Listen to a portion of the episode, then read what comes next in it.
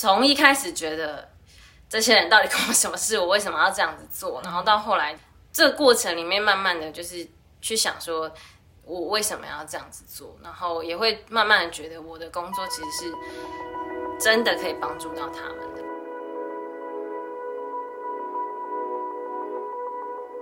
欢迎收听《质感生活》，今天邀请到医院社工师佑佑，跟我们分享他工作的点滴。让我们欢迎佑佑。大家好，我是悠悠，我是医院的社工师，然后我工作的时间是十年，那在医院有六年，然后请孕假四年的时间。那我有两个小孩，然后大的是女生，现在五岁；小的是男生，现在刚满一岁。那悠悠，你可不可以用三个形容词来形容你自己？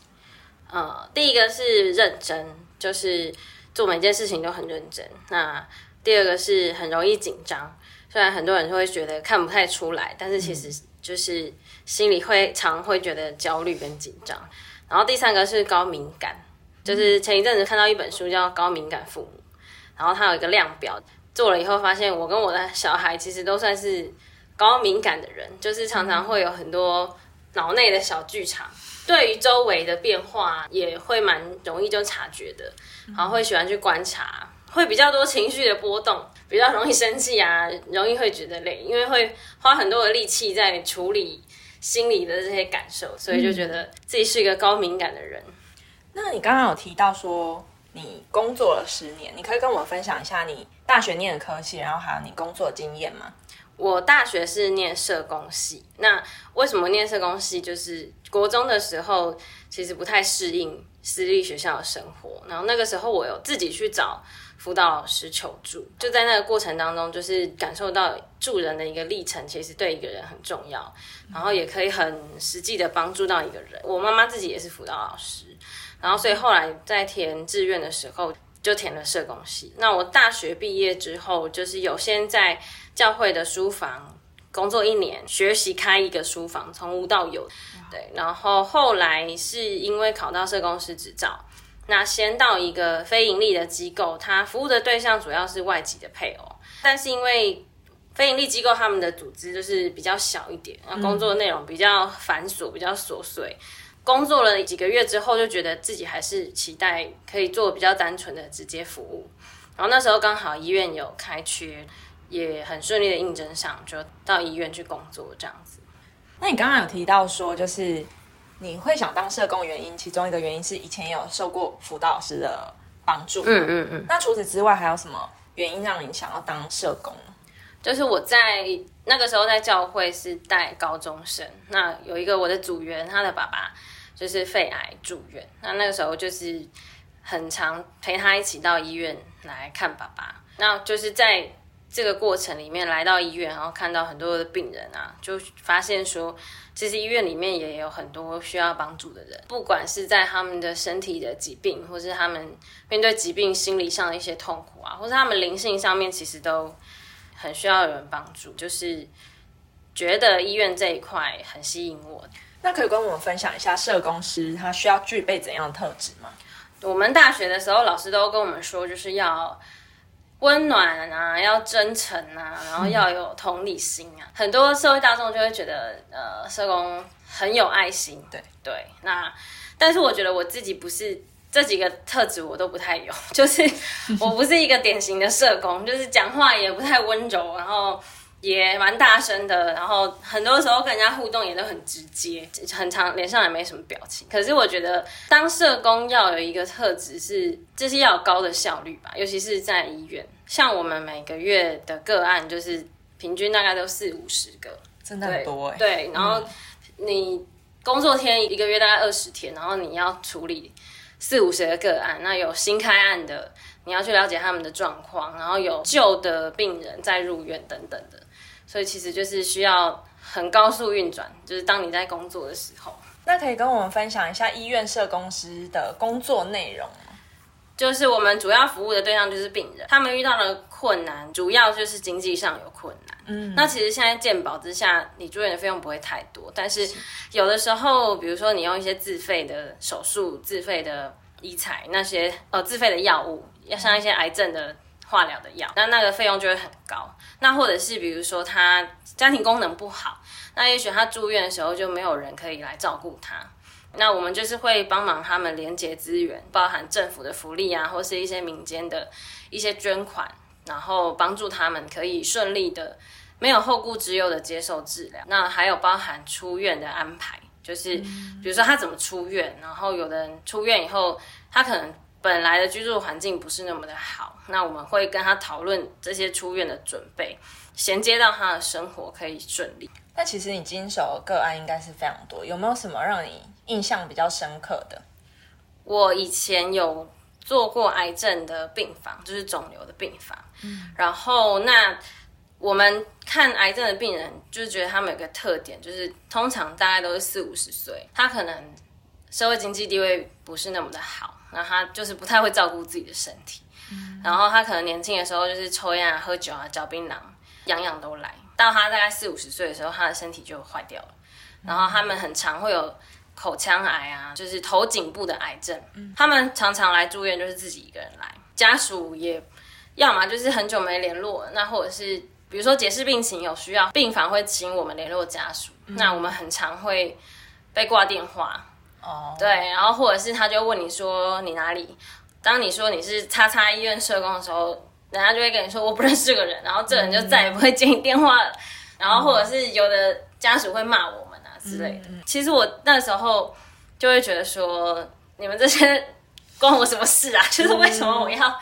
这样打电话啊，然后还要被你骂啊，被挂电话这样子。那那个时候遇到这个阿贝，嗯，其实他也不是阿贝，就是四五十岁，也蛮年轻的，其实都是找不到家属。刚开始就是他对我态度也没有太好，就是又更加觉得 关我什么事啊？就是对，然后然后我还要帮你的忙这样子。然后可是有一次，他就是反反复复会进来治疗，然后又出院，都自己一个人。然后他出院的时候，我们会帮他办补助嘛。有一次他出院的时候，我就发现说，哎，那一天刚好是他的生日，对。然后我就写了卡片给他。然后因为他就是又自己一个人出院，然后他那那那时候化疗完，身体又比较虚弱，然后就是我就推着轮椅，就是送他去搭建车。然后他建车钱也是我帮他付的。后来就读到圣经马太福音说，就是。当我们做这些事情的时候，坐在最小的弟兄身上的时候，就是坐在耶稣的身上。从一开始觉得这些人到底 关我什么事，我为什么要这样子做？然后到后来这个过程里面，慢慢的就是去想说，我为什么要这样子做？然后也会慢慢的觉得我的工作其实是真的可以帮助到他们。就是那个生日的阿贝，其实好几年前了，但是就是一直印象很深刻到现在。那除此之外，还有其他个案是你比较印象深刻？哦，还有另外一个阿贝，就是也是 口腔癌的阿贝。哦，但是他有点重听，然后我每次跟他讲话，我都要非常的大声，他就是也听不太清楚。那他觉得你对他大声，他也会觉得你很凶。哦，对，然后就是每次沟通都有一点点不是那么的开心啊。他也是又是一个人，他六七十岁，他年纪大了一点，然后他也是这样好几次进来治疗。那后来有一次。他来医院的时候，他就用推车推了十颗巴掌，跟挖柜，然后就推来办公室说：“ 哎，社工小姐，这个请你们吃。”然后我就看着那一堆巴掌傻眼，我就想说：“嗯，这要怎么处理呢？”然后后来就是跟同事一起分享，他下一次来，他要把他家里的一些笔呀，然后一些人家那送的那种文宣品、那种笔记本的那种笔记纸，嗯，又拿来送给我。嗯然后我就觉得，嗯，干嘛送我这个？可是后来就是有一个护理师，他跟我讲说，这两杯他真的是把他最好的都拿来给我们了。后来我也想想，就是真的，他就是行动也不是那么的方便，但是他就是早上来看门诊之前，他先去菜市场买了那个几十颗巴掌跟挖鬼来，然后用推车推来。这真的像那个护理师讲的，就是他真的是把他能够准备最好的礼物。送我们了，就是觉得这个心意很贵重，也很感动。是，就是他其实是很乐意想要回馈给你对对，可能他嘴巴没有办法用口语表达，或是也不太会，但是就是透过一些特别的方式，就我桌上堆满了蚂蚱 那一天，然后就是跟同事一起分享。你工作历程当中有没有那种让你比较挫败的事呢？那你是怎么克服？就是我觉得经历到最挫败的事情就是被投诉吧，就是医院有那个意见反映的信箱。那大家看那些偶像剧、医疗剧，你也很常看到啊，就是我要投诉你，就我要找议员，也会遇到过。那一年会遇到个一件到两件。我觉得被病人或是被家属投诉的时候是很很挫败的事情。他们可能是在，因为我们比较常跟经济补助比较有关系，那他们比如说申请不到补助啊，或者是额度没有他们想象中那么多，或者是他们从我们这边要不到他们想要的东西的时候，他们就会有时候会恼羞成怒一点。那有有的时候是可能他本身有一些就是精神疾病，那他比较容易去投诉我们，这个时候就会觉得很挫折。就是你会觉得我的努力没有得到正面回馈，然后反而还有有一点被嫌弃的感觉。那你如果被投诉，你还要再写报告，嗯，就是主管会找你聊聊嘛，然后你还要写正式的公文回复，然后有的时候你可能还要再打电话去道歉啊，或者是去解释啊。我觉得这个过程会让我觉得要花很多的心力去面对跟应付，然后比起工作上处理个案，就是。处理被投诉的事情会让我觉得很挫败。是，如果遇到这种很挫败的心情，你是怎么样处理你自己的情绪，或者是说怎么克服这样的状况呢？我有一次被投诉，然后我就午休的时候趴在桌上就是大哭一场。嗯，对，然后哭一哭有好一点点，然后或者是自己会祷告，然后也会请弟兄姐妹为我祷告。嗯，因为就是那是一种。讲不出来的苦，就是真的不知道怎么解释。嗯，对，那委屈，对对，觉得很委屈，然后有时候甚至还需要去道歉。所以就是你真的只能祷告跟神说，就是主啊，我觉得很为什么会遇到这种事情，然后就是也求神帮助我有合宜的话语去回应，求神帮助对方的。态度跟想法可以改变，就是慢慢在这个过程当中，就是被神安慰。那有的时候是主管会很体谅，也很支持，嗯，也会给我一些建议，或者跟我讨论那个当下的情境。我觉得我很感谢主管，就是说他们会很相信你讲的话，因为我会跟他们说，就是那个情境是什么情境，然后为什么我会那样子讲。那有的时候可能是一些语气或者是用词的误会，那就是主管也会很很能够同理你。支持你，然后一起讨论说怎么回复这样子。嗯，对，不会让你一个人被推出去，然后自己去面对那个状况。嗯嗯。那其实听起来医院的社工师是一个蛮不容易的工作。嗯，对。那你是怎么在工作中找到自己的价值？我觉得呢，工作上找到自己的价值很困难，因为。应该说，大部分你遇到的人都是比较弱势的人，你看到的状况也是比较灰色的、灰灰暗的状况，然后你很难找到一些正面的，或者是让你觉得有有意义的事情。嗯就是工作对我来说，就是我养家糊口的一个工具。我去工作，然后这个工作很稳定，可以让我准时上下班，然后可以让我准时接到我的小孩。嗯，这就是一个很棒的工作。我觉得一个人的心力是有限的。那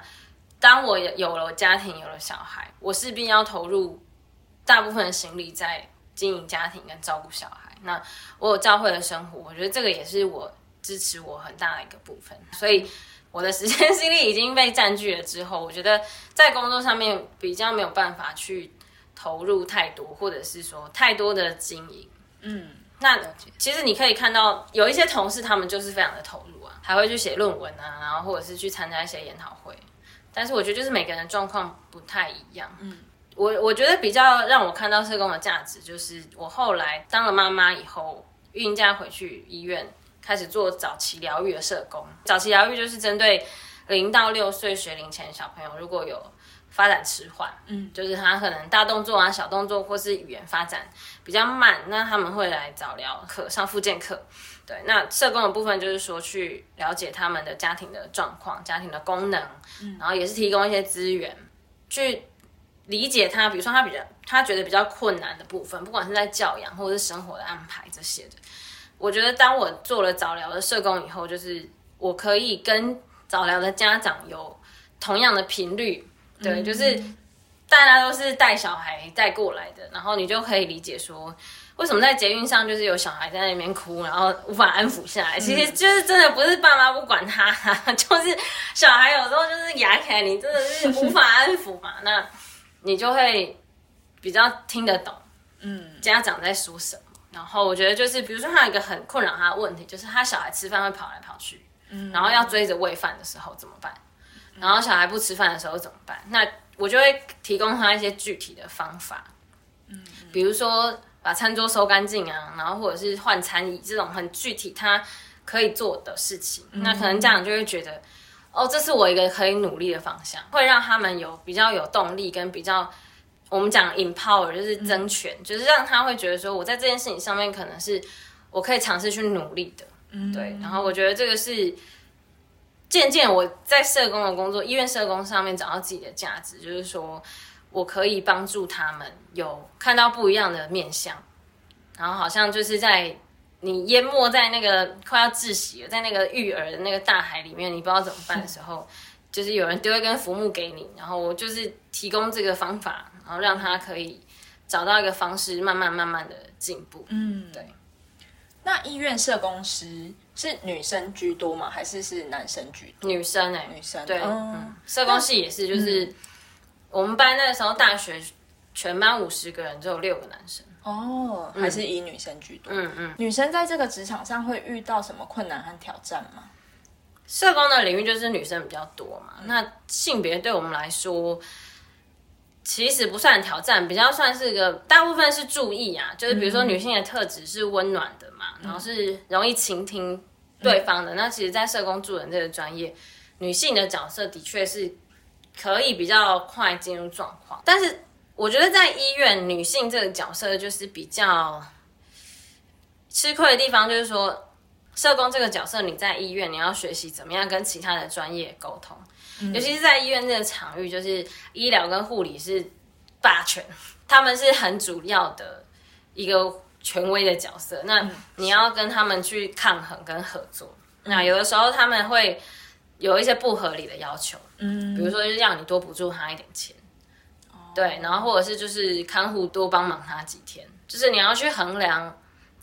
要不要帮。其实要帮都是找得到方法帮，但是如果你一旦开了那个门以后，你以后可能就关不起来，嗯，因为我们病房有的时候可能会换社工，嗯，那你如果前面你把它做烂了。你后面的同事就会很怨恨你，就是为什么那时候就是你都随便狮子大开口啊，然后他会很难接受。对我觉得主要是在跟其他的，特别是医疗跟护理的沟通跟合作。我觉得很多医生不太会跟人沟通，嗯，尤其是我们医院的医生，对，然后你需要去找到那个频率跟他们合作，有。好的合作跟互动这样子，对。然后我觉得随着你在这个领域年龄越来越大，这个状况会越来越好啊。对，你的经验变多了，那你更得心应手的时候，合作起来也会比较容易。男生虽然说在社工领域比较少，那其实他们蛮吃香的。比如说搬东西，搬东西就是会请他们来帮忙，然后或者是就是有一些病人家属比较凶，嗯，然后比较无理取闹的时候。男社工就会很吃香，嗯，因为他们就这样的病人跟家属不太敢对男社工太超过，哦，对，那所以有的时候如果是跟比较特别的个案要互动的时候，主管都会请男同事陪我们一起。你刚才有提到你有两个小孩，对，两个小孩，然后你有请育婴假，对，那你那时候为什么会决定要请育婴假？就是一个自不量力的，没有啦。在，因为在教会看到很多妈妈，她们也都是自己带小孩啊，然后就觉得我当了妈妈应该就会带小孩了吧，就觉得好啊，那就请啊，就是就请了，嗯，然后那时候也是觉得喂母想要喂母奶，嗯，所以就请了，但是就是很自不量力啊，其实不太会带小孩，都不会啊，就是从零开始学，就是很像你重新开始学习一个技能，但只是说你的对象变成一个婴儿。嗯。对，然后就是那个压力其实蛮大的。好，可是后来就是因为已经请下去了，然后如果你要办图的费，那时候觉得很丢脸，然后也也对主管不好意思，因为直代都已经找到了，然后如果你这样回去，对主管不好意思，对那个直代也很不好意思，只好就是咬牙撑下来。然后那时候就是第一胎是这样子，其实那时候也是担心，就是找保姆或是托婴中心，就是会担心那个照顾的品质啊，因为就是你会看到很多虐婴的新闻啊，而且呢，就是我后来体会到，你自己带你的小孩，你都会想要打他，何况是保姆，就是真的真的对，所以后来就还是自己顾，嗯，对，后来就是第二胎的时候又请。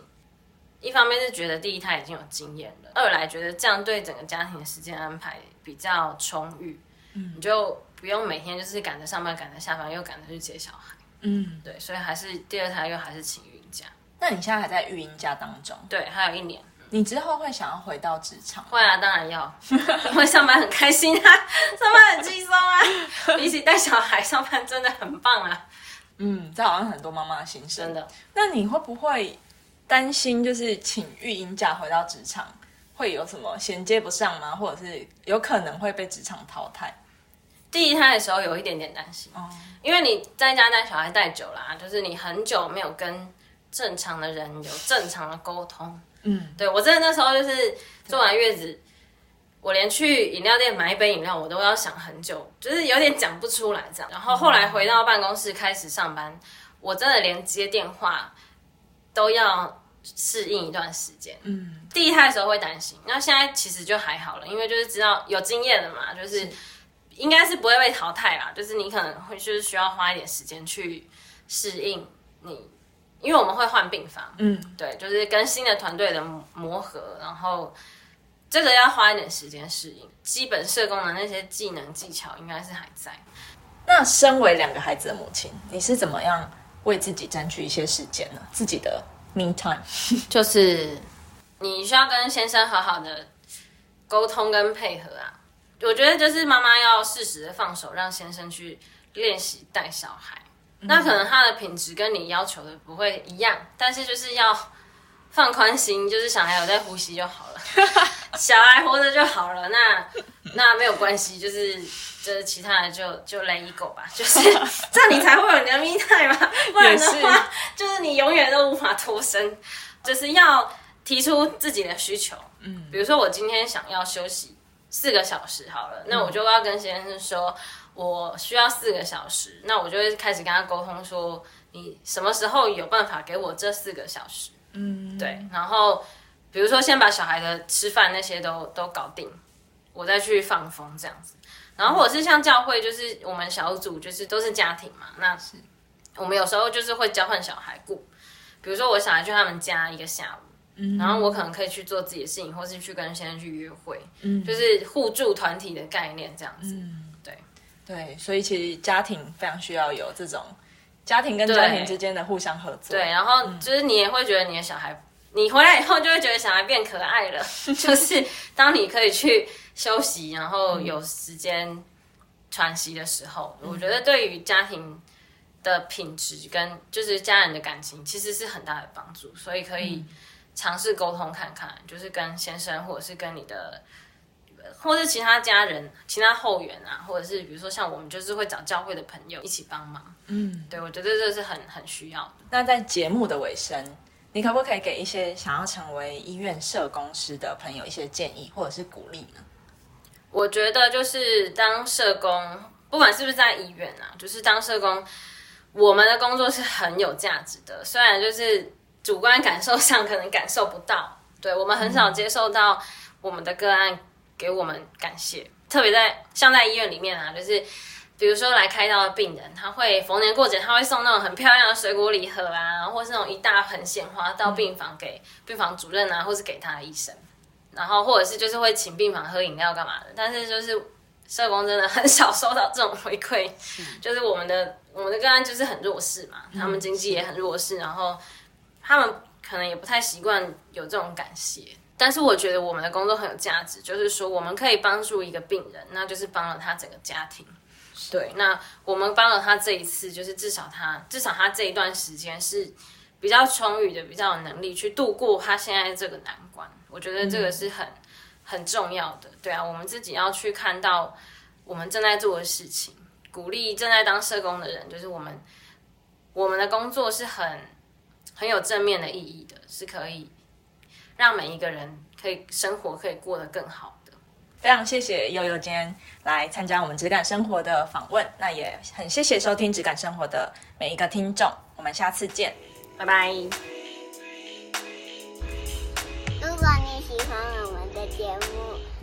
欢迎订阅质感生活 Podcast 节目，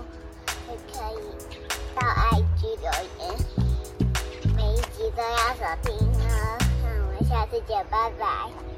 爸爸。